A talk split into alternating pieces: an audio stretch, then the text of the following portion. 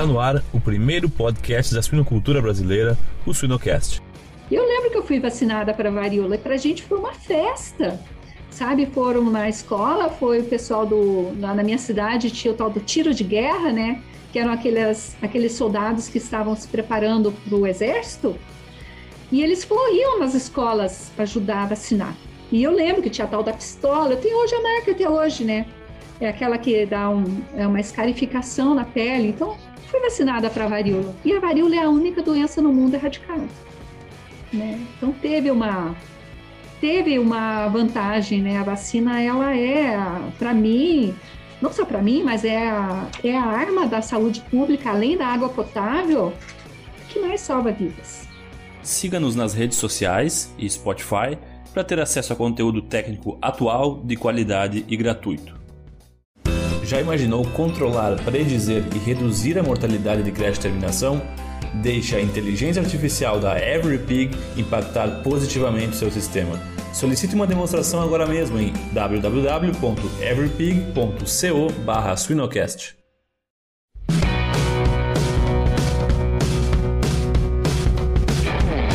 Olá, pessoal. Eu me chamo Jamil Facim e o Suinocast só é possível através do apoio de empresas inovadoras e que apoiam a educação continuada na suinocultura brasileira. MSD Saúde Animal, EveryPig, Seva, MS Shippers e Vetoquinol. É incrível, né? É até meio é. Ruim, é ruim falar o termo incrível, mas é um vírus incrível. O que é. tem de informação ah, que a gente é. tem que aprender ainda, né? Porque uh, a, a, variação de sintomatologias e, e, É, mas é bem típico de vírus, tá? É bem típico de vírus, porque quanto maior. Lembra do circovírus? Uhum. Sim, Quanto sim. maior o, o número de hospedeiros, vai ter uma gama diferente. E, então, por exemplo, é, eu lembro do David Dremeyer falando né, que às vezes quando recebia animais de uma integração X, ele falava: Ó, hoje vai ser o festival da diarreia. Aí, quando era da outra integração, hoje é o festival da pneumonia. Então, é assim sabe? Então, assim, ele vai. É, esses vírus, né, de uma certa forma, são imunossupressores, né? A maior parte dos vírus são, porque eles uhum. são parasitas, né? Parasita intracelular, então eles vão aproveitar a célula que eles têm afinidade, ele vai crescer nela e vai, uhum. vai desarmar ela, né? Então, vai Sim. usar toda a maquinaria da célula para poder replicar. Uhum. Então, assim, é o que a gente sempre fala, né? O vírus, ele tem dois interesses principais primeiro, se replicar e segundo, driblar o sistema imune. Então, ele pode produzir, por exemplo, o SARS-CoV-2, ele tem 29 proteínas. Você vai ler o que cada uma faz? No fundo, no fundo, é só isso. Para replicar o RNA, montar o vírus e tal, e para, enquanto ele está replicando e driblando o sistema imune.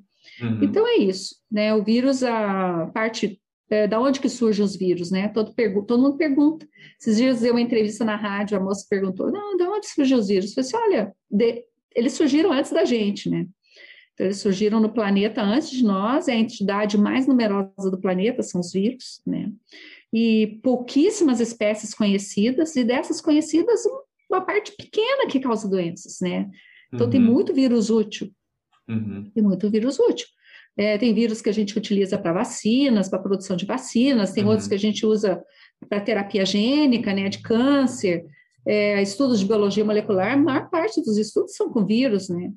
E também a questão da água potável, né? Então, existem alguns vírus de algas que se não fossem esses vírus, a gente não teria água potável, né? Teria água com alga, água com alga. Uhum, e uhum. tem outros vírus que infectam carrapatos, que infectam bactérias. Então, assim, de uma certa forma, eles também fazem o controle biológico da cigarrinha, de outras pragas da lavoura, né? Então, uhum. existem vários. É, por exemplo, o Seneca vírus é um vírus que ele é importante para terapia gênica de câncer. Né? Então, assim, agora a gente vê que ele faz um estrago danado né, na suinocultura. Mas, assim, entende? Existem, tem vírus que são muito importantes para tratamento, como eu falei, tratamento de câncer, mas tem outros que causam câncer, né? Então, tem vírus aí que causam doenças seríssimas, olha o HIV, né? Até hoje uhum, não tem uhum, vacina uhum. para HIV. Sim. Então, o pessoal pergunta, por que, que não tem vacina para HIV? Tem uma grana investida em pesquisa para HIV, né? Desde que surgiu, é uma pandemia, né? O HIV é uma pandemia. Uhum. Mas, assim, desde que surgiu, todo mundo trabalhando, tentando, o que conseguiram desenvolver bem foram antivirais, né? E mesmo assim, os antivirais é muito diferente dos antibióticos, né? Os antibióticos, você pega um antibiótico que ele, ele por exemplo, ele inibe uma função na, que é comum entre várias bactérias, né? Então, você pode usar para várias bactérias diferentes. Agora, para vírus, cada proteína é de um jeito, né? Às uhum. vezes, dentro da própria família, você não, não consegue utilizar o mesmo antiviral.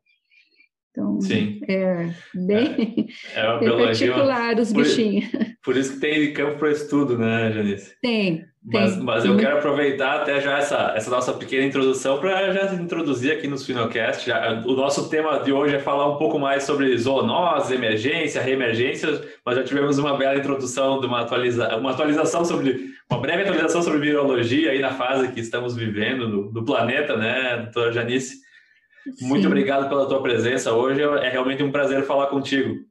Ah, eu que fico feliz, né? Para mim é uma alegria estar fazendo esse bate-papo assim tão descontraído, né? E eu tenho um carinho muito grande por vocês, da academia e tudo, da Suinocash. E estamos aí, né? As zoonoses são nós da, da área da veterinária e é o que a gente se apaixonou, né, para começar a trabalhar. Então, você começou a entender ah, essa interação aí, né, entre doenças entre pessoas e animais e esses vetores. Então, como que tudo isso interage, né? Então, isso é apaixonante, a forma que, ah, que as doenças vieram no mundo, apareceram, evoluíram, né? Como as pessoas, os primeiros cientistas começaram a descobrir, né, descobrir os tratamentos e a interação entre os diversos agentes e como que a cura né, de muitas doenças veio é, e outras não, né? Como que foram as primeiras vacinas e a veterinária ela tem uma participação muito importante na saúde pública. Então, desde lá, por exemplo, da primeira vacina, né, o Jensen, ele era um veterinário, né, da vacina da varíola, a primeira vacina, ele era um veterinário, então ele descobriu, né, que as, as mulheres que ordenhavam leite, né, e elas não tinham varíola. Então, ele, na, de uma certa forma, ele viu que aquele vírus ali era inativado, né? Então, utilizou aquela inativação do vírus para poder vacinar uma criança, que inclusive era um menino que, um, que era filho da empregada, então fez essa primeira vacinação. Então, o mundo descobriu como se, proteger da varíola, né? A varíola mesmo é uma zoonose seríssima. É o que a gente fala, 3 mil anos de tormento. É a, a, vacina, a varíola, tanto que o nome é vacina, né, do vírus, o nome vacina vem por causa do vírus, então, primeiro, primeira vacina a ser descoberta. A varíola foi, é uma doença, ela é importante por vários aspectos, além de ter matado muita gente, né, é, muita gente importante também sobreviveu, né? Alguns faraós, né? Alguns políticos americanos importantes, né? Então eles, é, inclusive Lincoln, né? Foi uma pessoa que teve varíola e sobreviveu. E a, e a varíola ela foi importante, inclusive, para a conquista da América, né? 90% dos índios americanos, tanto lá nos Estados Unidos como aqui, pegaram varíola, né? Então eles também a queda do Império Romano, né? Então o que que se fazia naquele tempo? É, os, os, romanos eles iam lá para a China, para a Ásia, para né, fazer saque, né? O império era enorme, pegava todo aquela bizantino lá. Então eles voltaram. Quando eles voltavam, eles, daí o que que acontecia? Eles iam, saqueavam, né? Dizem que eles ganhavam só um saco de sal, né? Tanto que o nome salário é por causa disso. Então eles viviam do que eles saqueavam. E aí eles voltaram, mas eles saqueavam túmulos também. Então numa dessas aí eles acreditam que foi que trouxeram a varíola. E aí foi uma das causas da queda do Império Romano. Teve outras também, questões políticas, né, invasão de bárbaros e tal, mas assim, a doença foi porque fragilizou muito, né, derrubou muito o, o, o exército, né, muita gente doente, morriam mesmo, né, vilas inteiras. Então, assim, das pandemias, a gente vê dessas zoonoses, as grandes pandemias, todas são zoonoses, né? Então, por exemplo, a peste bubônica, peste negra. A peste negra teve vários ciclos no mundo, né? E assim, nos 1300, 1600, Em 1300, imagina, em dois anos morreram 25 milhões de europeus, ou seja, um terço da população europeia.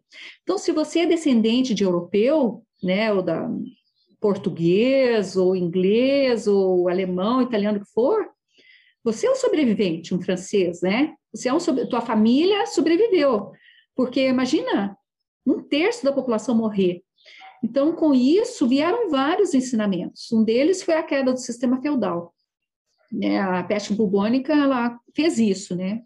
A queda do, do então não tinha gente, morriam os trabalhadores, o pessoal que moravam lá naquelas, naqueles, é, na, nos burgos lá, né? Onde existiam aqueles é, o sistema feudal lá, então tinha o, o, o chefe lá, que agora esqueci o nome, ah, então nobre lá, né? Então ele tinha aquele castelo e tinha as pessoas que moravam e trabalhavam ali para ele, né?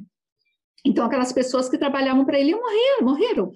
E aí, com isso, ah, tiveram de desenvolver algumas máquinas, né? Algumas máquinas agrícolas para poder trabalhar e e com isso também melhorou o salário, porque tinha menos gente. Então, para você conquistar, de repente, as pessoas para virem trabalhar para você, tinha de dar um salário melhor, uma alimentação melhor, porque sobrou comida também, né? Porque muita gente morreu. Então, a, a peste bubônica também ela trouxe outras lições, muitas lições é, de epidemiologia, por exemplo, a rastreabilidade. A rastreabilidade ela veio porque eles começaram a descobrir, olha, aquela lavadeira pegou aquele barco, então provavelmente ela que levou. Então, por exemplo, a questão dos animais, animais, cachorro, gato, também pegava peste bubônica. Então, assim, até foi um pupilo do Pasteur que descobriu que era uma bactéria, né, Yersinia, tanto que o cara chamava Alexandre Yernes, né? Então, ele descobriu que era Yersinia, tanto que Yersinia, o nome é do, do nome desse pesquisador, é um pupilo do, do Pasteur, como eu estava dizendo. Então, ele descobriu isso porque era uma pulga do rato. Então, assim, mesmo naquele tempo, tinha as treta ainda, sabe? Pasteur junto com Koch brigavam, sabe? Então, o alemão contra o francês, o grupo de pesquisa, já naquele tempo já existia. E, assim, é, brigavam pelos melhores estudantes, sabe? Então, tinha tudo isso aí por financiamento. Inclusive, Dom Pedro II financiou o Instituto Pasteur. Oswaldo Cruz fez treinamento, ficou dois anos lá no Instituto Pasteur, estudando lá, né? Então, assim, a questão da quarentena, a quarentena mesmo foi estabelecida em Veneza, porque os barcos chegavam, né? Eles falavam, vamos esperar, né? Pode ter varíola, pode ter outra doença aí, então vamos esperar para poder descarregar. Então, assim, a, a, a questão da, por exemplo, naquele tempo, o pessoal acreditava que o cheiro, né, os miasmas, aquele fedor, imagina as cidades não tinham saneamento algum, né, todo mundo fazia as necessidades, jogavam no pinico para fora da janela. Então, ah, aquilo tudo era uma nojeira, os rios eram uma nojeira. Então, as pessoas ah, têm até questões assim que achavam que os judeus, que os judeus tinham o hábito de lavar as mãos antes da refeição. Então, naquele tempo, os franceses, os alemães achavam que os judeus é, poluíam alguns poços, mas na verdade não era isso, é porque eles lavavam a mão antes da refeição, eles adoeciam menos. Mas, assim, naquele tempo achava que banho não fazia bem. Todo mundo sabe disso, né? Que o banho, na verdade, tirava as defesas naturais, né? Aquela, sei lá, aquela gordura, aquela coisa, né? Do ser humano. Então, com isso, ah, e a questão toda das guerras, né, Jamil? As guerras, elas trouxeram, é, prejudicaram muito, né? É, a saúde da população e do... Primeiro, por causa da pobreza, do saneamento, né? A fome, né, campos de refugiados, a gente vê isso até hoje, a questão da cólera, desses campos de refugiados na, na África, né, alguns lugares assim, com muita pobreza, falta de comida e sem saúde pública, sem vacina, então medicação, então assim, essas, isso tudo também, a pobreza, a migração, tudo isso é, ajuda também a transmissão de doenças, é, e e no caso, as zoonoses, elas, ajudam, elas persistem. Então, os desequilíbrios né, entre o meio ambiente, então, por exemplo, a questão de alguns vetores, por exemplo, é, a doença de Lyme, né, a borreliose. É, na verdade, o carrapato ele pica o cervo né? Então, o cervo é o hospedeiro natural do carrapato. Mas, faltando o cervo, o carrapato vai picar a capivara, vai, vai picar o ser humano que está lá acampando, fazendo um, um ecoturismo, digamos assim. Né? Então, assim, o que a gente vê é que muitas vezes a medicina humana e a medicina veterinária, elas já foram muito irmãs, sabe? Elas eram trabalhavam muito juntas. E depois da Segunda Guerra Mundial, com principalmente o currículo da medicina humana aumentou muito, começou a entrar muitas especialidades. E com isso, uh, aquela tal medicina comparada que existia lá desde a época do Virchow, sabe, aqueles patologistas antigos, o Virchow foi super importante para a pesquisa da, da tripinela, uh, o Osler, que foi o cara que fundou a residência, a residência médica, ele era um veterinário, ele que estabeleceu a residência médica, ele fundou aquele hospital super importante, o John Hopkins, né? Foi ele que fundou. Então, ele era veterinário, ele dava aula de medicina comparada, ele era um patologista. Então, o que, que eles faziam? Olhava as doenças nos, nos animais e comparava nos cadáveres. E aí, com isso, eles foram descobrindo as maiores descobertas de tuberculose, por exemplo, foram principalmente por veterinários naquela época que traziam muito, muita informação a partir disso. Então, depois da Segunda Guerra, a medicina humana tomou uma direção mais voltada para algumas especialidades e a medicina veterinária ela continuou muito voltada para a produção também, outras. Mas assim, essa parte é, de saúde pública, ela só tem sido retomada agora por causa das, das recentes pandemias, né? Que estão aí agora que a gente está falando de saúde única. Agora a gente está entendendo o que o que está sendo o que está acontecendo no planeta então, se você vê tudo isso, tudo, todas essas pandemias aí que a gente está falando, os vírus, as bactérias, os animais, as plantas e nós, seres humanos, a gente está evoluindo, o planeta está evoluindo. Mas, assim, de uma certa maneira, a, a interferência humana, né, aproximando de uma certa forma, nós invadindo alguns habitats, né, entrando em lugares, é, em contato com mosquitos, com outros agentes, né? Então, existem várias doenças hemorrágicas, principalmente na fronteira do Brasil com alguns países como Peru, Bolívia, que nós temos que cuidar, né? Então, existem algumas doenças que são transmitidas por mosquito, que nem nós tivemos recentemente o recrudescimento da febre amarela, zika, chikungunya, que são doenças transmitidas por mosquitos, né? E agora o SARS-CoV também, que é uma doença de morcegos. Então, são vetores importantíssimos que a gente tem que considerar é, para a saúde, né? Por que, que esses animais estão para nós, de uma certa forma, chamar até mosquito de animal, é, né? Mas assim, o morcego, por que, que eles são importantes? Porque eles são mamíferos, né? Eles são mamíferos que voam e voam a longas distâncias, vivem em colônias. Então, quando tem um doente, eles têm um hábito de se lamber, então passa muito rápido a doença um para o outro. A raiva, o que, que você fala da raiva? A raiva é a zoonose mais importante que existe, né? Que a vacina para raiva foi descoberta pelo Pasteur, que também era um veterinário, né? Um, uh, um grande patologista, mas ele tinha uma formação veterinária. Então ele descobriu a vacina, descobriu a vacina da raiva testou numa criança, que também era uma criança que, inclusive, essa criança depois ficou, trabalhou muitos anos como zelador do Instituto Pasteur, né? Então, é um menino. E, assim, as coisas, a, a história, ela vai mostrando para a gente. É, você já percebeu que eu gosto de contar história, né? Mas, assim, a história, ela vai contando para nós é que realmente as coisas se repetem.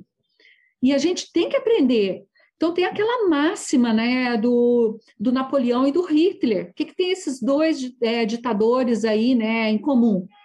Ambos queriam conquistar né, a Europa, fizeram guerras muito sangrentas, né, muita gente tinha um exércitos poderosíssimos, né?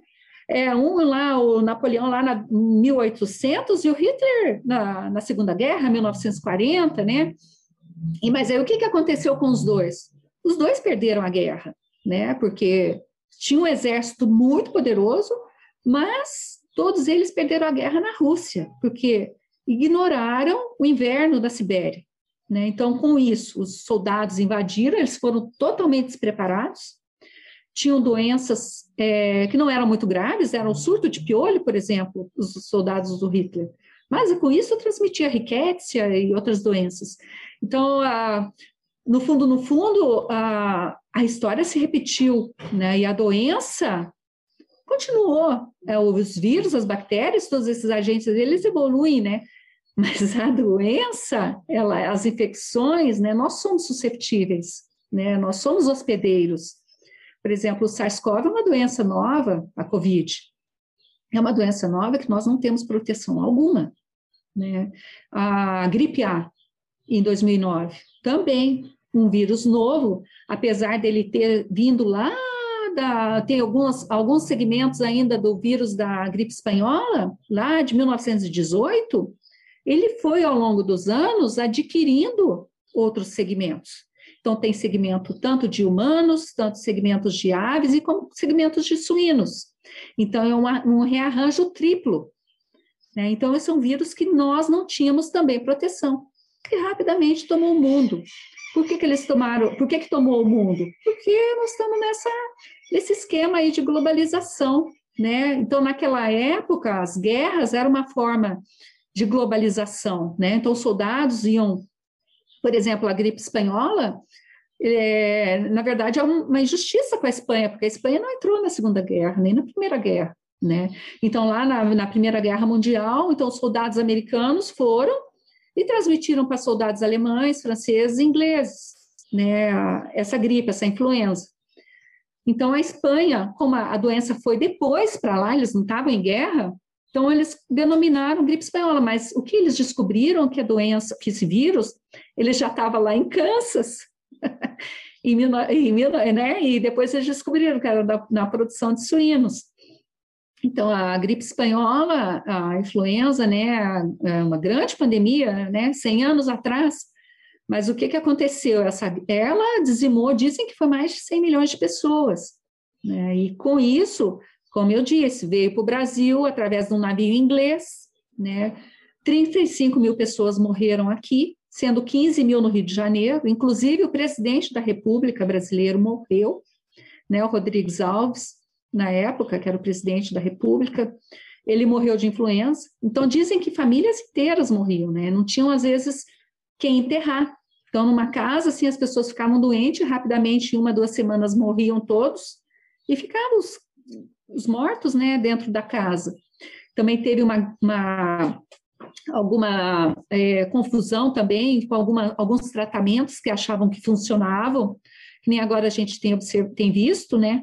Que era, e com isso surgiu também a caipirinha, né? Então o pessoal achava que pinga com limão e mel curava da influenza. Inclusive, o pessoal também tomava um tipo de cloroquina naquela época lá também, que era um tipo um quinino, uma coisa assim, para ajudar, né? Mas, na verdade, a, a influenza ela veio em várias ondas, né? E só foi controlada mesmo com a questão dos antibióticos que conseguiram uh, controlar as infecções secundárias. Então, muitas vezes, às vezes eu falo com umas amigas, assim, né, que falam assim, nossa, meu filho é tão grande, né, tão alto, muito mais alto aqui na, minha, na nossa casa mesmo, os nossos filhos são maiores, mais altos do que nós. Por que será essa geração nova é tão grande? Eu falei, a ciência, meu amigo, porque, primeira coisa, alimentos super nutritivos. Na nova, quando a gente era pequeno, a gente ficava em carboidrato, comia carne de vez em quando, né? Não tinha essa preocupação, digamos assim, tomar muita vitamina. Talvez uma vitamina C de vez em quando e tal. Mas eu, por exemplo, eu me lembro, pequena, com amigdalite, né? Um estáfilo ali e tal, strepsis lá. Pegava uma amigdalite e ficava cinco dias com febre. Aí, a pouco, minha mãe e minha avó me levavam na farmácia, tomava uma bezetacil, estava resolvido. Agora não, a criança ela tem um dia com febre, vem da escolinha com febre, você já dá um Tilenol, uma dipirona, né? E a, não melhorou, no outro dia você já leva no pediatra. Daí o pediatra já vai te receitar um corticóide, uma nebulização, e se não melhorar, um antibiótico no final do dia. E a campanha de vacinação, né? Olha quantas vacinas são disponíveis, mais de 40 vacinas são disponíveis pelo Ministério da Saúde. Então, o Ministério da Saúde mesmo como que o Ministério da Saúde surgiu? O Ministério da Saúde surgiu justamente durante a pandemia da, da gripe espanhola. Quem que, quem que, é, quem que incentivou o surgimento? Né? Oswaldo Cruz. Oswaldo Cruz ele foi contratado pelo Império, o imperador Dom Pedro II, para quê? Para controlar ah, surtos de peste é, bubônica no Porto de Santos e também febre amarela e, consequentemente, a, a influenza, né? Então, a varíola. E então ele era uma pessoa assim, ele era um médico. Esses dias eu estava lendo a história dele. Ele, ele entrou na faculdade com 15 anos. Era um gênio. O pai dele também já era, pai dele também era médico. Trabalhava também para o governo. Então, Oswaldo Cruz disse: olha, tem que vamos ter que fundar um, um, um instituto. Daí foi fundado o Biomanguinhos para a produção de vacina da varíola. Então, tem toda a história da revolta da, varíola, da vacina naquele tempo, né? Porque a varíola era uma doença seríssima, né? grande parte, 60% das pessoas morriam, né? Então, era uma doença séria, principalmente para crianças. Então, as crianças então, foi obrigatório vacinar. Então, teve o Instituto Biomanguinhos, lá começou a produzir vacina. Né? Então, com isso, ah, era obrigatório vacinar as crianças. Ah, mas aí o pessoal começou a ficar revoltado, por quê? Não queriam vacinar, achavam que era uma conspiração para matar, sei lá o que, que tinham na cabeça. E os jornais Algo na parecido época. com o que acontece hoje? É, e alguma coisa assim, os jornais na época também falavam que era não de civil, obrigar a gente a fazer uma coisa, não sei o que lá mais. E uh, tinha até um jornal na época que se chamava O Malho, Malho, que nem um, né? Então, assim, começavam a fazer charges com o Oswaldo Cruz. Cara, o cara estava só trabalhando, fazendo o trabalho dele. Então, aqui, o que, que aconteceu? Ah, o governo, na época, obrigou, então tá, vamos vacinar. Para você casar, você tem que vacinar para você viajar tem que ter a carteirinha da vacinação. Meu Deus, o povo ficou revoltadíssimo, né? Que ninguém me obriga a fazer uma vacina. Aí tá. Aí naquele tempo lá foram sete dias de, de guerra, né? Uma guerra civil, tá? Sei lá, uns 30 mortos, uns mil presos e 500 que foram deportados para o Acre. Foram lá para o Acre é, deportados porque estavam muito raivosos, né? Mas aí, assim, depois eles viram que realmente, olha, eu, por exemplo, que é, nasci na década de 60, estudei na década de 70. Eu lembro que eu fui vacinada para varíola, e para a gente foi uma festa, sabe? Foram na escola, foi o pessoal do. Lá na minha cidade tinha o tal do tiro de guerra, né? Que eram aqueles, aqueles soldados que estavam se preparando para o exército, e eles iam nas escolas ajudar a vacinar. E eu lembro que tinha a tal da pistola, eu tenho hoje a marca até hoje, né? É aquela que dá um, é uma escarificação na pele. Então, fui vacinada para a varíola. E a varíola é a única doença no mundo erradicada. Né? Então, teve uma, teve uma vantagem, né? A vacina, ela é, para mim, não só para mim, mas é a, é a arma da saúde pública, além da água potável, que mais salva vidas.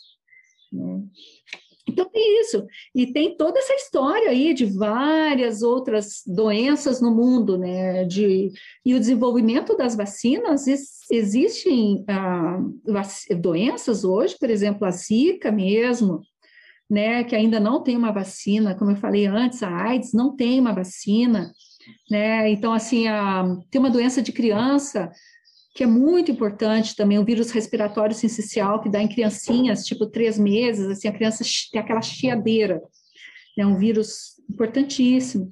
Também não tem vacina, né? Então, a, a ebola mesmo, a ebola é uma doença grave, mata também 60% dos infectados. É, não tinha, ela foi descoberta lá na década de 1940 e não tinha vacina para não tinha até recentemente, né? Malária mesmo. A malária tem uma vacina aí, mas o pessoal já nas Filipinas, Indonésia, agora não sei, que tinha lá, começou a dar problema, o pessoal parou de vacinar, né? parou de usar. Então, assim, tem micro-organismos que também, é, que a gente tem dificuldade, a ciência tem dificuldade de produzir uma vacina eficaz. Hepatite B mesmo é uma, é uma doença tem vacina, uma tecnologia também que marcou, te, marcou a época, porque é uma vacina recombinante, né? Então, foi a primeira vacina recombinante, então, mas, assim, ela é também um marco na história, né, da, da vacinologia. Então, a hepatite B, ela tem pessoas que não respondem, zero. Tomam a vacina, tomam acho que duas doses, três doses, não me lembro agora quantas doses. Mas aí tomam essas, esses reforços, acho que são duas doses. E a pessoa não tem, tem problema genético do, do sistema de histocompatibilidade, o MHC. Então, ela não responde à, vacina.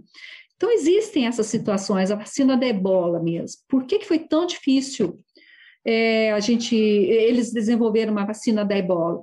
Primeiro porque eram, a população era pequena, tá? Então, eles, então, eram algumas populações restritas em alguns lugares, principalmente na África. E aí, o que, que aconteceu? Então, eles não tinham como ter um número, um N suficiente para fazer um teste de eficácia.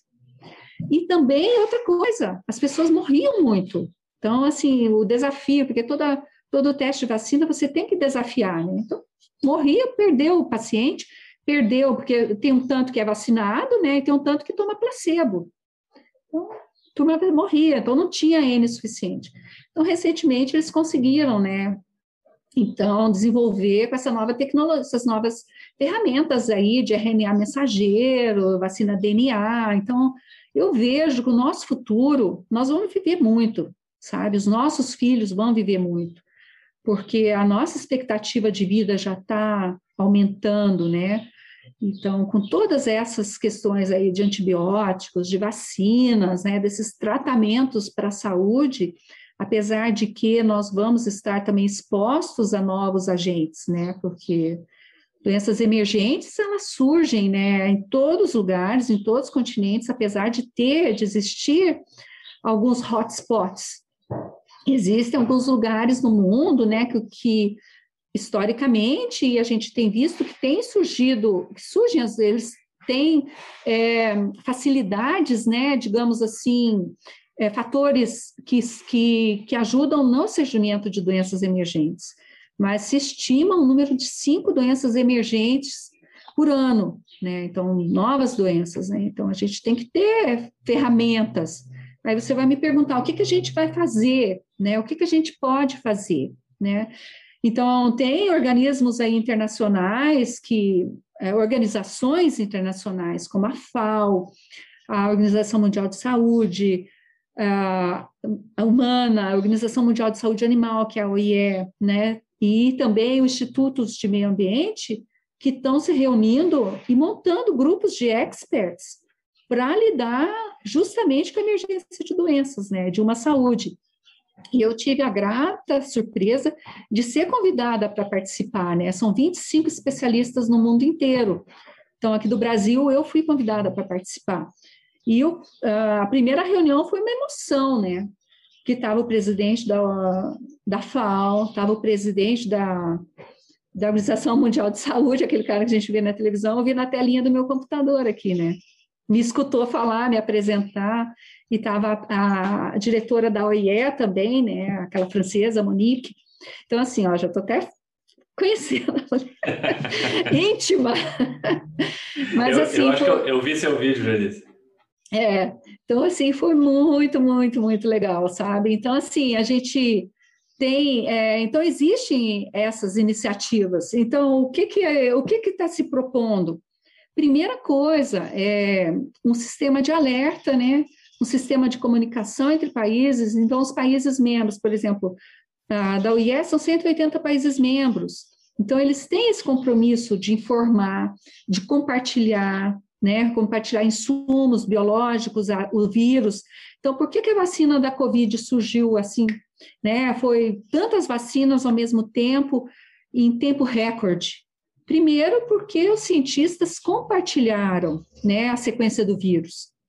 Segundo, porque já se conhecia um pouco desse vírus por causa do primeiro SARS, lá de 2002. Então, já tinham a sequência, já tinham a. E também a terceira coisa importante foi as, as, a, as novas tecnologias para a produção de vacinas. Já estava adiantado. E também as empresas se uniram, né? por exemplo, a Universidade de Oxford, AstraZeneca, então as grandes farmacêuticas se uniram para produzir, para ter um produto é, né, que eles acreditavam.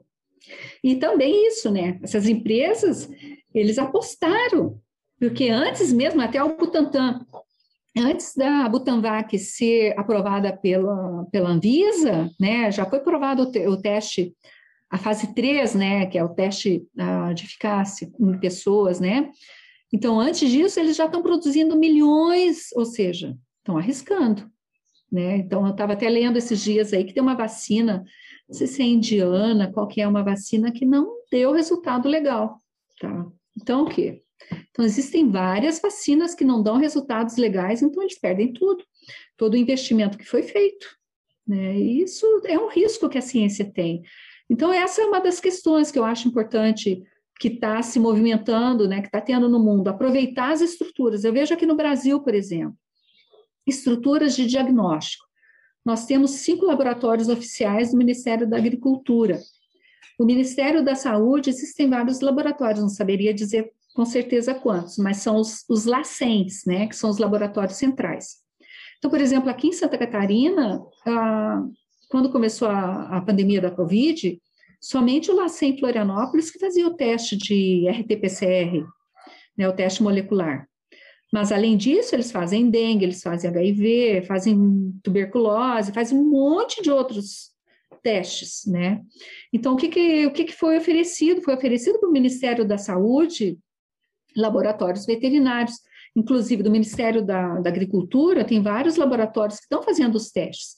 E a Embrapa também ofereceu, tanto que o nosso laboratório aqui em Concórdia está um ano já fazendo os testes para a Covid. Fizemos mais de 30 mil testes, né? Isso, e tudo isso para o SUS, né? Não é cobrado, é tudo grátis, né? Então a gente conseguiu doações aí de várias empresas aí parceiras, assim, nossas é, doações de pessoas físicas, sabe, colegas nossos é, do, do, da suinocultura que depositaram dinheiro lá na conta, né, para comprar insumos e EPIs para o pessoal fazer os testes.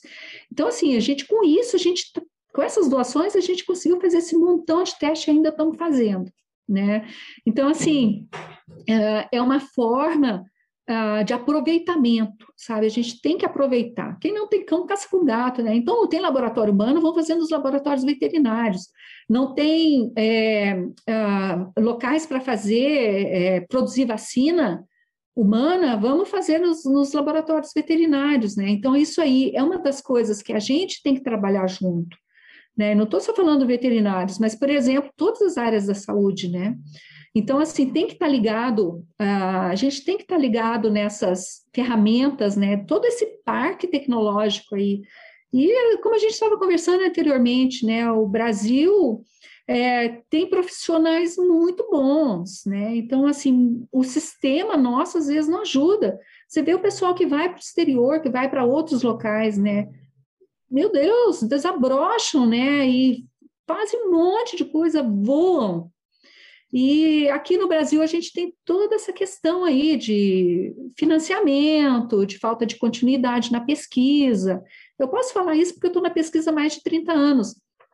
Então a gente vê, então, por exemplo, tem um ano que vem, poxa, a gente às vezes tem uns ciclos aí maravilhosos de pesquisa, sabe? De ver, de ter dinheiro, de ter é, equipamentos, financiamento, bolsas, sabe? E depois passa uns períodos sem nada.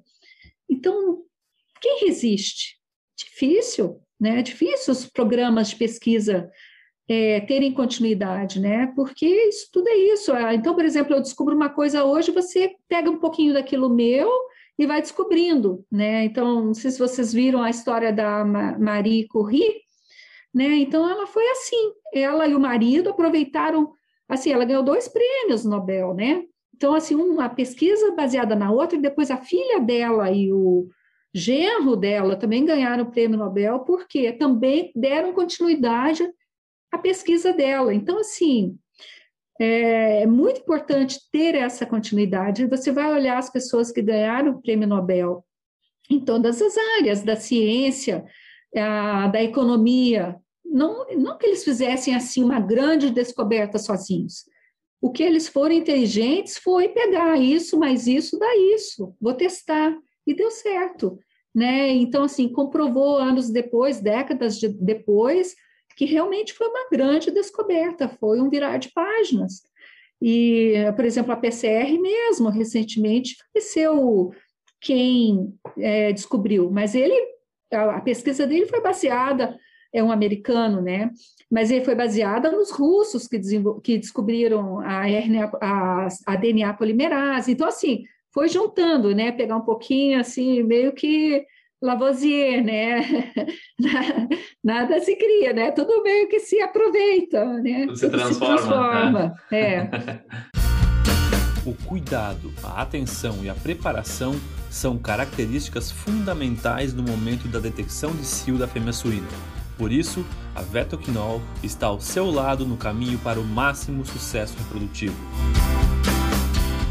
Janice, olha, eu, eu, eu, eu até nem, nem, queria te interromper, porque Sinceramente, acho que é, é, uma enciclopédia, porque é, eu acho que é tão bom uh, uh, uh, a gente ver que a história nos mostra tanta coisa que já aconteceu e coisas que a gente está vivendo hoje já aconteceram na história, né? Exemplos, por exemplo, a gente comentava, né? Tu comentou da epidemia de piolhos lá do, do exército quando foi para a Rússia.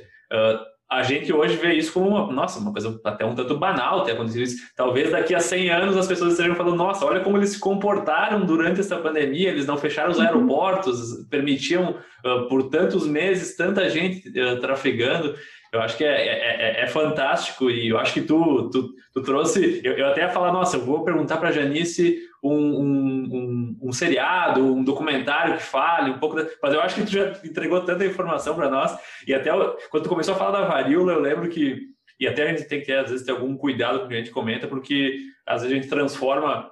Eu lembro que, com certeza, faz mais de 15 anos que eu, que eu vi um documentário, eu era pequeno, que falava da varíola, que existia ainda o, o, vírus em laboratórios controlados e tal, mas que poderia ser usado como uma arma, uma arma biológica e mostrava, mostravam as, as pessoas no passado morrendo com, as, com sintomas de hemorragia nas mucosas e, e eu acho que isso é tem, tem, muita tem muita história por trás acho que foi, foi, foi muito muito boa as histórias que tu contou. E essa questão da, da, das vacinas, eu acho que, das vacinas e dos, e dos projetos de pesquisa no Brasil, o, o, pesquisador, vamos falar um pouco uh, tupiniquim aqui no nosso cenário, o pesquisador, o cientista no Brasil, ele, ele é um malabarista, né, um acrobata, né, porque ele é, é, lida com incertezas de financiamento, muitas vezes sem o financiamento, sem o dinheiro, aí ele tem que muito, recorrer, às vezes, em iniciativa privada, parcerias, pegar coisas que já foram pesquisadas, a, analisar novamente, trazer novos ensaios. Eu acho que é, que é por isso que tu falou que às vezes o pesquisador ele, ele explode lá fora porque foi dado uma,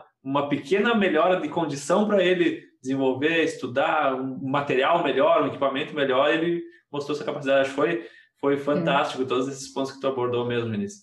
Eu vejo assim que a pesquisa pública, né, ela é importante. Por quê? A pesquisa pública financiada pelos governos, né, ela tem que existir, porque é uma pesquisa de muito risco. Né? Então, uh, mas a gente tem que saber, tem que ser esperto para poder fazer esse casamento aí, né? Então, por exemplo, a pesquisa, o que que a pesquisa pública vai financiar e o que que a iniciativa privada vai financiar e fazer junto com a gente, né? Então, assim, uma das coisas que eu vejo que está fazendo que é muito legal, que tá, tem surgido no mundo, são essas uh, startups, agtechs, né, que a gente chama agora, principalmente aquelas voltadas para o agronegócio. Por quê? São pessoas, assim, extremamente criativas, são é, o tal daquele ecossistema da inovação, né, que você tem alguém especialista em TI, junto com o engenheiro mecânico, junto com o veterinário, de repente, uma pessoa muito boa em comunicação. Né? Então, ela trabalha, tem aquela empresa ali que, na verdade, é, digamos, até o segundo trabalho dela, tá?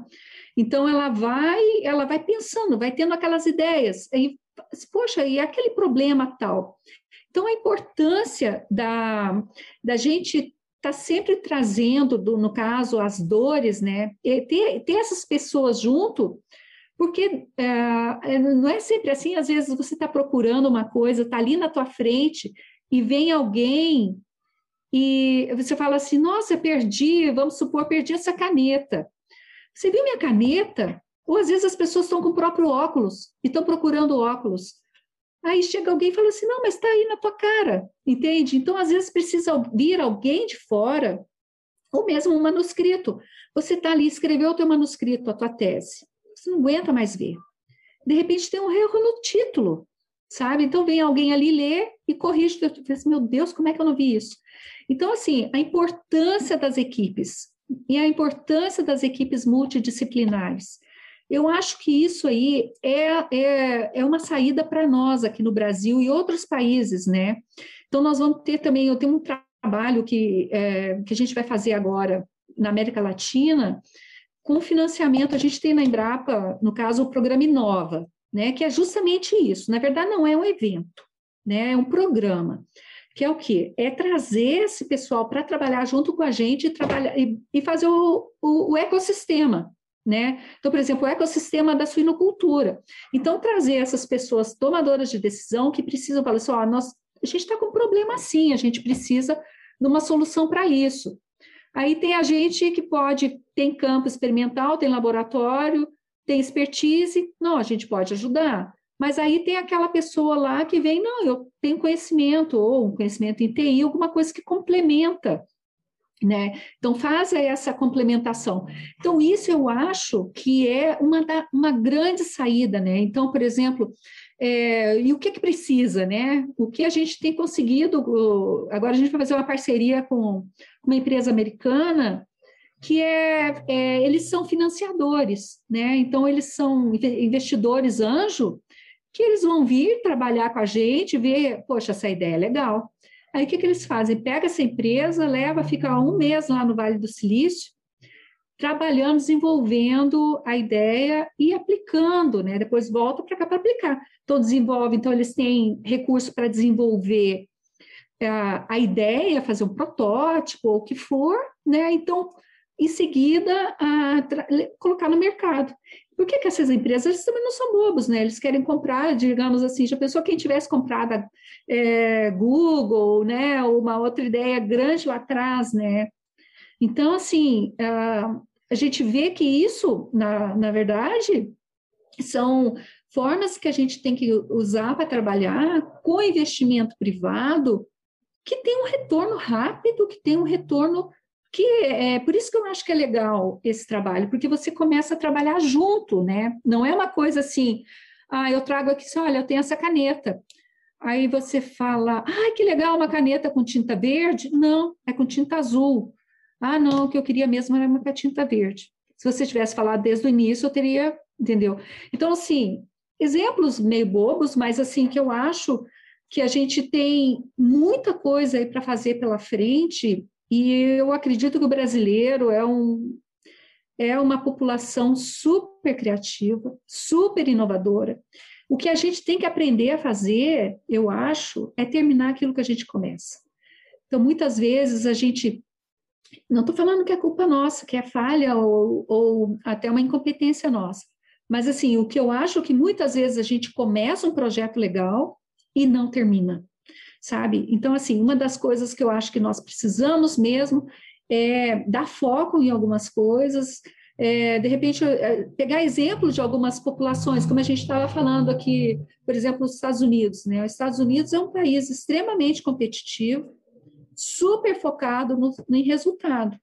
É, se você vai lá, eles têm um horário de trabalho deles, né? Então é das 8 às 5, eles tiram aquele intervalozinho de almoço, eles trabalham mais que a gente? Eu acredito que não, né? Você morou lá, o pessoal que morou lá já sabe.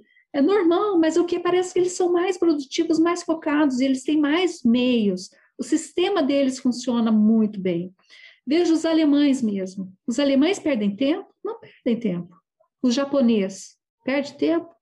Olha uma ilha daquela lá, né? Olha o nosso país, um país continental, com tanta terra, tanta água, tanta natureza, um clima maravilhoso, né?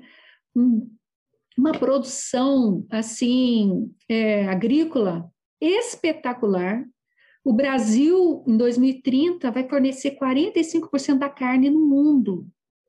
Hoje, um em cada quatro produtos, cada alimento no mundo é brasileiro. Então, assim, nós exportamos para 200 países, né? Nossos produtos são primeiro produtor, exportador de quantas coisas? Soja, açúcar, suco de laranja, é, café, e as carnes, né? Carne de frango, carne bovina. É, olha a produção de aves no país, né? O censo uh, lá de 2018 colocou que nós temos 2 bilhões de animais de produção. Isso o Ricardo Santin, da BPA, também já tinha falado. Lembra na guerra do, na, na greve dos caminhoneiros? 2 bilhões de animais de produção, sendo 1,5 bi são galináceos. Ou seja, antigamente a gente falava, né, ah, toda propriedade tem uma vaca de leite. Hoje não, toda propriedade tem galinha.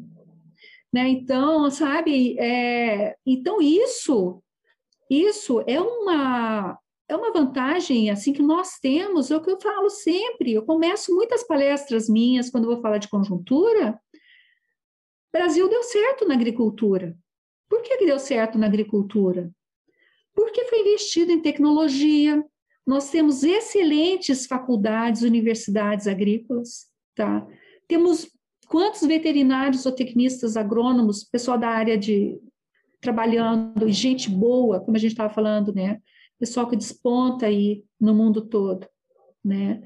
Olha as nossas empresas, né? As nossas agroindústrias estão no mundo inteiro. São multinacionais brasileiras, né? Geram milhares de empregos, milhões de empregos, agricultura e suinocultura. Quantos empregos que geram? 4 milhões de empregos. Trazem um monte de divisa, agora na pandemia mesmo, que a gente estava super preocupado, meu Deus, como é que vai ser, né? Olha aí, a exportação, a produção, o agro não parou, segurou o país, né? Então, eu acho que a gente tem que brigar um pouco mais, né, para para que mantenha-se as condições competitivas do país, né? E uma delas é a sanidade. A gente pode falar de boca cheia. Muitas doenças que tem no mundo não chegam aqui. Olha a PED, olha a PIRS, só falar de vírus, né? Entende? Então, assim, enquanto isso, eles ficam criticando a gente, que a gente desmata, que a gente usa muito antibiótico, né? Como se fosse só o Brasil que fizesse isso.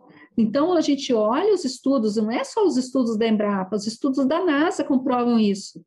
O Brasil tem maior parte do território preservado né? E quem, quem que preserva mais? É o produtor rural. É ele que tem que botar a cara lá e dizer, declarar lá no CAR dele que ele tem não sei quanto de área de, de reserva legal, tudo preservado. Né? Então, assim, isso aí a gente já está cansado de saber, mas a gente fala entre nós, sabe? Eu falo para você, eu falo para né, os meus colegas, mas, assim, será que a população está sabendo? Porque muitas vezes nós próprios brasileiros não sabemos e vem alguém falar e a gente fica quieto. Ou pior, né? A gente acaba até divulgando coisa que não é verdade. Então, assim, a questão da... A, a Embrapa tem um estudo, até o presidente da Embrapa, esses tempo atrás, fez uma palestra que eu achei, assim, muito legal. Ele colocou nos últimos 50 anos, né? Que a Embrapa fez 48 anos, mas ele colocou que o Brasil saiu, é, 50 anos atrás, a gente vivia numa situação de insegurança alimentar, né? Então, o que, que era isso? Importava leite, importava tudo, importava carne, importava arroz, importava trigo, né? O Brasil, em 50 anos, aumentou cinco vezes a produção só de grãos e duas vezes só a área produto. Ou seja, o que, que diz isso? a produtividade nossa aumentou muito. Né? Hoje a gente planta no Cerrado, hoje tem trigo no Ceará, sabe? Trigo em Tocantins, arroz no Brasil inteiro, suíno e ave. Olha só como é que está, olha a nossa produção de soja. Mesmo aqui em Santa Catarina, né? Você olha assim, é, áreas que eram mais de pastagem, de campo, só está plantando soja. Né? O Rio Grande do Sul mesmo, muitos pecuaristas estão é, arrendando para plantio de soja. Então, ou seja, grãos, é, tanto para alimento animal, alimento humano, para exportação, né? olha o milho para etanol. Né? Então, para nós aqui em Santa Catarina e Rio Grande do Sul, está faltando milho. Né? Então, tem todo um trabalho para utilizar cereais de inverno, né, a produção em duas safras, para poder é, manter a produção de suínos e aves em Santa Catarina e Rio Grande do Sul, porque uma época o Paraná conseguia manter né, a produção, é, mas hoje existe um déficit enorme de milho para nós. Então, o que, que acontece? Antes é, tem que vir do Mato Grosso, mas isso aí todo mundo sabe, tem questão de CMS, frete, toda essa dificuldade chega aqui muito caro, então não é competitivo. Então, o Paraná mesmo é um, é um estado que está como primeiro produtor de frangos, né? então eles precisam, todo o milho que eles produzem, eles estão usando. Então, assim, existem desafios, existem desafios, mas a gente tem muita coisa, a gente pode falar de boca cheia, tanto na produtividade quanto na sanidade, né? Nós temos, olha, o que está acontecendo lá na Europa mesmo com a peste africana, né? E Estados Unidos, o que passou com a PED, né? Então, assim, grandes é, produtores de suínos, todos eles têm PIRS, nós não temos. Nós somos o quarto produtor, quarto exportador, não temos. Teve lá no, no Uruguai, mas não chegou aqui. Né? Pode ter passado algum javali ali, mas não chegou nas nossas produções, ou seja, a gente tem biosseguridade, a gente tem que continuar mantendo. Já pensou estar no top 1% da suinocultura? Acesse academiasuina.com.br e invista no seu conhecimento. Sem dúvida, sem dúvida. É, eu, eu, eu, eu, acho que a gente faz um. Em cima disso que tu falou, essa questão da, da, saúde única, acho que é o termo que melhor explica essa nossa conversa, né, Janice? E eu, eu adorei essa. Eu, eu, eu fiz uma analogia na minha cabeça, né, essa questão de, da, de por que, que se acelerou a produção da vacina contra a Covid, por um compartilhamento de ideias, compartilhamento de informações Assim como esse método de empreender que tu, que tu falou, né, do ecossistema, né? Ah, eu preciso um especialista em TI, eu preciso um especialista em marketing e comunicação. Às vezes a gente Uh, a, a, nossa área, o agro, às vezes é um pouco conservadora, né? E às vezes coloca veterinário em tudo, né? Uhum. então, tá o veterinário. Então, acho que isso é uma coisa que a gente. E na, na, nossa própria empresa, a gente aprendeu muito. No começo, óbvio, né? Restrições financeiras, a gente não, não tinha investimento. Quando a gente começou a aprender que o especialista em marketing digital, ele tem uma formação disso, ele já faz isso há bastante tempo e muito dificilmente eu vou saber mais do que ele. E a gente vai uhum. conectando, né? Conectando pessoas e informações, a gente consegue fazer coisas uh, uh, que nunca era possível se imaginar, né? Por, o exemplo, um exemplo desse é uma vacina, né? Todo mundo fala, não, a vacina demora cinco anos, testes, validação, isso, teste um, teste dois. Teste... Não, a gente foi conseguido através de uma força-tarefa de... Uhum. Uh, pessoas que detinham as informações, pessoas e, e, muito isso dessa questão de, de cruzar, usar o termo saúde única e cruzar informações veterinárias e humanas. Né? Eu acho que a gente, uhum. nós veterinários, temos às vezes, uh, não digo mais conhecimento de causa, mas muito mais informação e, e, e background em epidemiologia, em transmissibilidade de doenças, em, em é. quarentena, isolamento, biossegurança. Eu acho que isso tem que ser cada vez mais estudado, seja em zoonose, seja em pandemias uh, globais. Acho que é, que é esse o grande recado, né, Janice? É isso mesmo. Eu, e outra coisa, às vezes eu fico pensando, a gente quer reinventar a roda, sabe? Muitas vezes. Então, por exemplo, quer trabalhar com inovação? Ah, vou montar um setor de inovação. Ou, ah, vou montar um setor só para produção de vacina. Eu acho que as coisas, é, a gente pode pegar, é, tem essa volatilidade, sabe? De pegar uma, um especialista nisso, um especialista naquilo, sabe? O problema, eu acho que, que a questão toda é você identificar o teu problema, é identificar a tua dor, aonde que está acontecendo. Então, a partir disso, você buscar a solução a partir daquele problema, resolver aquele problema. E assim, aos poucos, né, focar no resultado. Né? Eu acho que é uma das coisas assim. E parceria, né, Jamil? Eu acho que a parceria, ela é tudo, sabe? Então, assim, por que, que todo mundo quis ajudar? Porque era um problema mundial, né? Não era um tsunami na Tailândia ou na Índia, né? Que todo mundo manda, ou um terremoto, vão aqueles aviões cheios de ajuda humanitária. Não é isso, o negócio estava na nossa, estava na gente, né? Estava na nossa frente aí. Então, eram os nossos, as, as, os nossos amigos, nossos familiares, nossos idosos, é o vizinho com problema, que estava morrendo. Então, é uma doença humana, né? Uma doença que estava pegando todos nós. Então, vamos se mexer, né? Então, acho que isso foi uma das coisas que, que é, foi um dos grandes combustíveis aí para que se desenvolvesse. Em seguida, as empresas também viram, né, que, por exemplo, não adianta países ricos terem vacina, vacinar 60%, 70% da população, o pessoal já está voltando para show, para jogo de né, jogos e tal, indo para estádios. Se, por exemplo, tem uma região no mundo que é pobre, não tem como comprar e o vírus está lá, né? Então vai ser um grande laboratório de variantes. Então vai surgir, vai continuar surgindo até que aparecer uma variante que a vacina até, até agora a vacina está segurando, mas até surgir já tem quatro variantes importantes, né? que é aquela britânica, já deram o nome de alfa, a da África do Sul é beta, a nossa do Brasil é gama e a indiana é delta. Então, eles não vão mais chamar pelo nome, ah, a variante Manaus. Não, agora vai ser a gama. Então, assim, com tudo isso, é, vão surgir, uma hora vai surgir, Deus me livre, espero que não, né? Mas a ciência tem mostrado que uma hora ou outra, daqui 10 anos, vai, pode ser que surja uma variante que as vacinas não vão segurar. Então, vamos acabar com essa coisa logo, vacinar a maior parte da população. Então, eles estão fazendo. As empresas, né, os grandes conglomerados aí de empresas, os países ricos, montaram esse consórcio COVAX e estão distribuindo vacinas para quem não pode pagar. E é isso mesmo que tem que fazer nessa hora tem que pensar nisso, porque é preservar o nosso futuro, né? É preservar a nossa saúde. Então, acho que é mais ou menos por aí.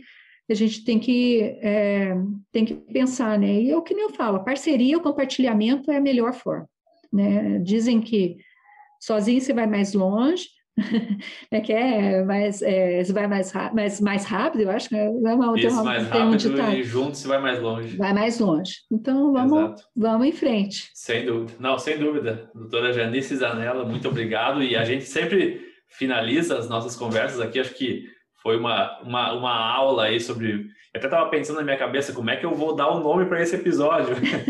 Mas a gente falou de tanta coisa legal, importante. Acho que, que, que é bom a gente que está na ciência, a gente que está no campo, a gente que está no laboratório, a gente que, que é do, do, nicho comercial de uma empresa, a gente tem que ter uma, uma informação, uh, não é básica, mas ela é uma informação que, que merece ser perpetuada, não só entre a gente, mas assim. E, uh, uh, perpetuar com nossos familiares, às vezes têm. Nós somos, às vezes, especialistas em um tema, mas a gente convive com muitos leigos e não, e não tem nada de errado nisso, mas uhum. cabe a nós informarmos uma coisa correta que a ciência comprova e que a história muitas vezes já nos mostrou. Uhum. Janice, uh, eu, a gente finaliza sempre com algumas perguntas longe do nosso assunto. Eu queria saber uh, qual que é o teu recorde de corrida que eu te acompanho. Eu sei que tu faz bastante corrida. Ai, o máximo que eu corri foram 23 quilômetros. Mas Muito assim, bom. o máximo que eu corri. Agora eu estou meio parada, eu parei, eu tive, eu te falhava te falando, eu tive um probleminha aí de, de saúde, parei uns dias e mas estou louca para voltar, né? Mas eu gosto muito da corrida, ela me trouxe uma uma perspectiva muito boa, né? é uma hora. Então, assim, muitas coisas. Eu já montei uma palestra, por exemplo, correndo, né? Que correndo legal. 10 quilômetros. Fui pensando, tá, vou começar com esse slide, tanto que eu, hoje em dia eu não preciso de slide para fazer uma palestra, estou me tô treinando para isso, sabe? Para não precisar de falar com slide. E uma coisa é puxando a outra.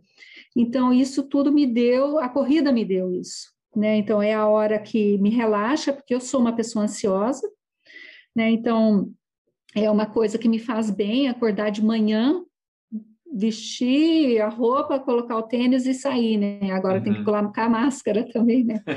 Então, sair e correr. Correr aqui em Concórdia, isso é uma coisa que eu aprendi.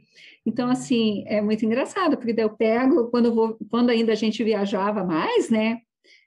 Leva o, o tênis, aí já bota no aplicativo, daí fala, ah, calcula para mim é, cinco quilômetros aqui perto. Aí ele faz a, a, rota, né? Daí você vai, conhece uhum. a cidade, né? Às vezes se perde um pouco, mas, mas é bem legal. É uma e outra coisa que eu aprendi com a corrida é assim umas amizades, sabe? São pessoas que eu comecei a correr. É, daí você começa a fazer amizade, começa a montar, ah, te convidam para um grupo de corrida e tal. Aí você conhece as pessoas, então pessoas assim que normalmente é, que a gente é muito focado no trabalho, né? Então você convida um colega para jantar, então assim, ou um parente, né? Então são pessoas que não que moram aqui na cidade que eu não conhecia, que hoje são minhas grandes amigas, né? Que conto tudo para elas. É uma terapia, uma terapia. Legal, porque de manhã tem uma que não está legal, a outra está tá mais animada, daí a gente brinca, né? Sempre tem. Cada uma do seu jeito e e fazendo um paralelo com a nossa conversa, talvez às vezes até agrega em alguma ideia, né? Porque às vezes essas pessoas são com de outras certeza. áreas, né? E tem uma visão diferente, acho que é, que é muito certeza. vantajoso. Com e, certeza. E, e, tu já praticava uh, uh, desde, a, desde a juventude, Janice, exercício? Olha, eu não, eu na verdade eu gostava muito do vôlei, né? Quando era menor, assim, estudei em colégio de freira, então era um, um esporte que a gente jogava muito, handball e vôlei. E eu treinei atletismo, então eu fazia, era fundista, jogava, fazia arremesso de dardo, arremesso de disco, é, treinava, joguei, é, competia pela cidade. Uhum. Mas depois, é, quando eu fui para a faculdade, daí eu fui para Belo Horizonte estudar, fiz veterinária lá, e eu fazia mais, assim, alguma coisa de academia. Quando eu fui morar nos Estados Unidos, jogava futebol, pedalava. Mas, assim, a corrida mesmo eu comecei depois, olha só, depois que eu assumi a chefia da Embrapa. Eu estava extremamente ansiosa, extremamente estressada por falta de dinheiro, dificuldades e pressões, sabe, políticas e dificuldades mesmo, né? E eu tava assim, no, meu, meu organismo tava assim, eu vou infartar se eu não começar a fazer alguma coisa.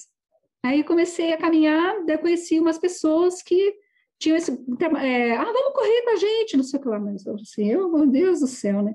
Claro que no começo você vai eu não corria duas, duas quadras, não conseguia correr.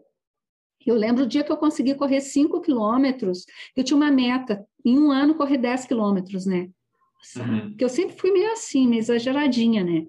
É, competitiva, né? Então, uh, vou correr 10 quilômetros. Aí tá. Então, quando, dia que eu consegui correr 5, parecia que eu tinha ganhado um presente. É igual quando as minhas orquídeas abrem, né? Parece que eu ganhei um presente. Então, assim, naquele dia eu uh, falei, voltei para casa assim, meu Deus, sabe, você passa o dia inteiro feliz, você não sabe por quê. É, talvez assim, no dia que você pediu a sua esposa em casamento, né, ela aceitou. Com Entendeu? certeza, com certeza. É uma coisa assim, uma coisa que vinha assim por dentro, me deu uma, uma alegria, uma felicidade assim tão grande. Sim. Eu falei assim, nossa senhora, achei meu esporte, achei uma coisa que eu gosto de fazer. E é assim, é uma coisa simples, né? Que você pega, você vai, você pode fazer em grupo, pode fazer sozinho.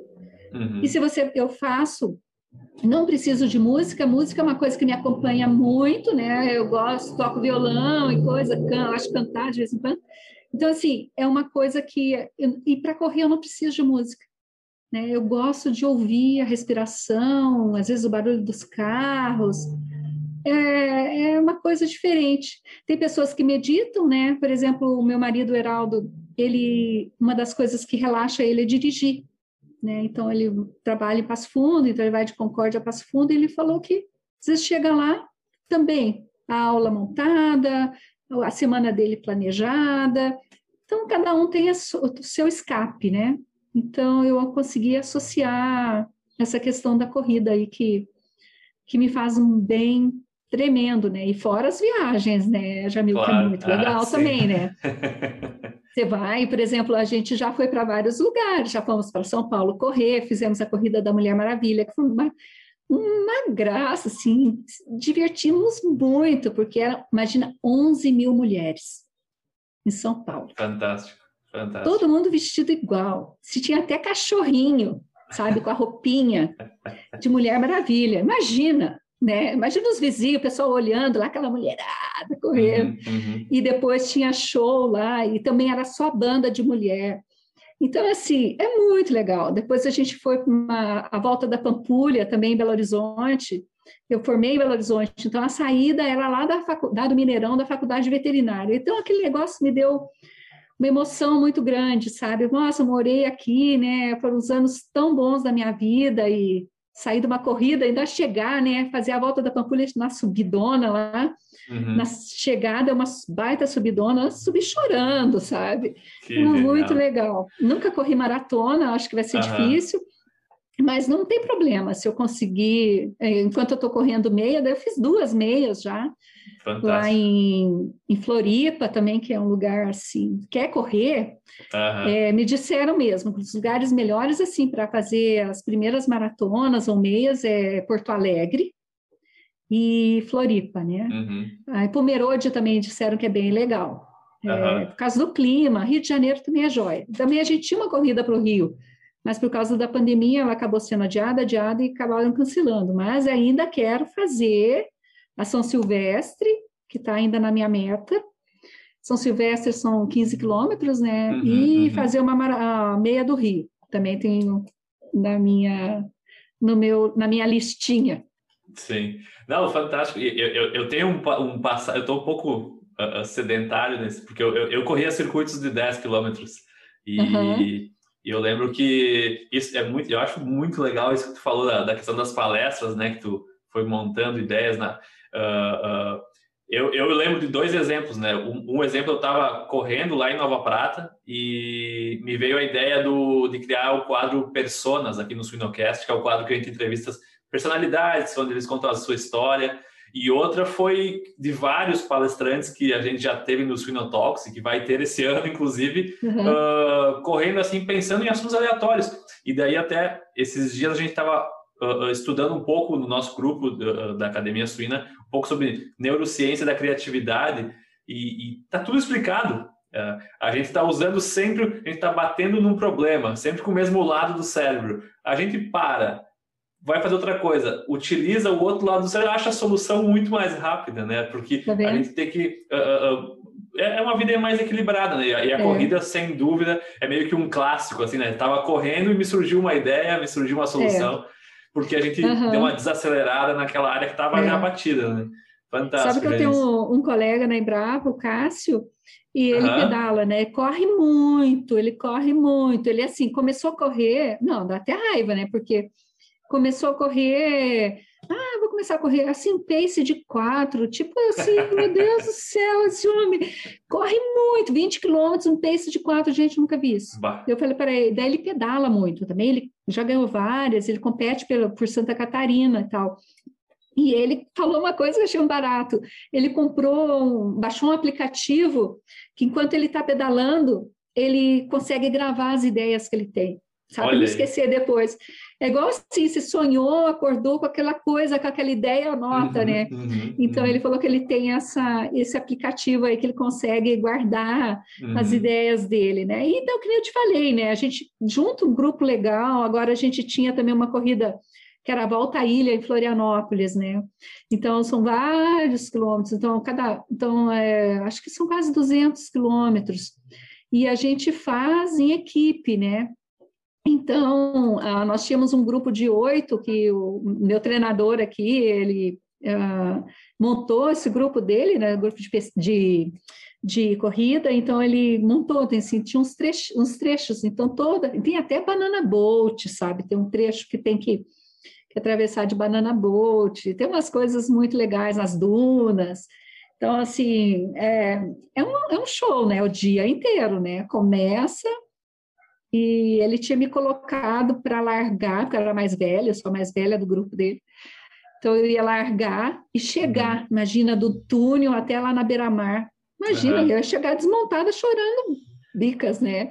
Então, mas aí vamos ver, estamos aguardando sair aí, liberarem as corridas e para que a gente Sim. possa retomar os ah, treinos ah, e é, é, isso foi uma das coisas que eu, que eu aprendi quando eu, quando eu comecei, era que não dá para ter uma rotina sem treinos que a gente não, não atinge, né? É, é ah, é muito é. complicado, né? E, e, eu lembro que na época que eu comecei, a gente, eu comecei a, a mesclar um pouco de academia, um pouco de, de musculação focada para corrida, porque senão uh, a chance de se lesionar é um pouco alta, né? Se a gente acha que não, vou correr 10 quilômetros, em, em, um mês eu estou correndo. E, e, eu lembro, tu contou a história da primeira vez que tu atingiu os 10 quilômetros. Eu lembro a primeira vez que eu também estava treinando para um circuito de 10 quilômetros e eu fui correr no campo municipal lá de Nova Prata e tava chovendo demais. E daí a grama tava pesada, e tava tendo um jogo de futebol no campo. E, e eu falei, não, eu, em Nova Prata é só morro, né? Então, um dos únicos lugares planos era o campo municipal da cidade. E eu fiquei correndo ao redor do. Durante todo o jogo de futebol, era, eram dois tempos.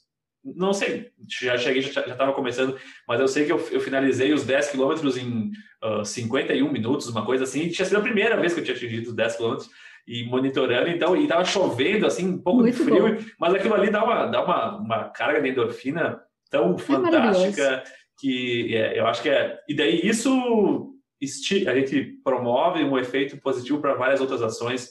É. A gente já falou criatividade e, é. e, e, e, e o e, e, um artigo de neurociência que eu achei bem interessante, ele falou que o maior medo da pessoa criativa é esquecer a ideia, né? Porque ela está sempre criando, criando, criando, gerando, gerando, só que ela não, muitas vezes, ela, às vezes ela não anota, né? Acho que é bem, bem interessante é. esse, essa do aplicativo.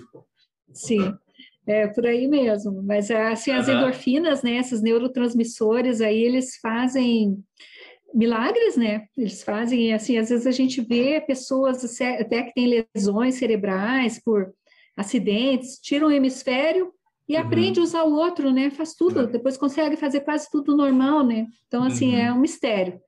Realmente, realmente a gente ainda tem muita coisa aí para aprender, né? Sem dúvida, sem dúvida. Doutora Janice Zanella, ficaria mais tranquilamente outra hora aqui batendo papo contigo. Foi muito bom a gente falar sobre todos esses assuntos. Acho que o pessoal que nos escuta aí foi agraciado com uma, uma boa conversa de, de cafezinho, né? Não vou falar de bar, né? Porque não está podendo uh, ir ah, bar. Tranquilo, Mas foi um prazer cerveja mesmo. também.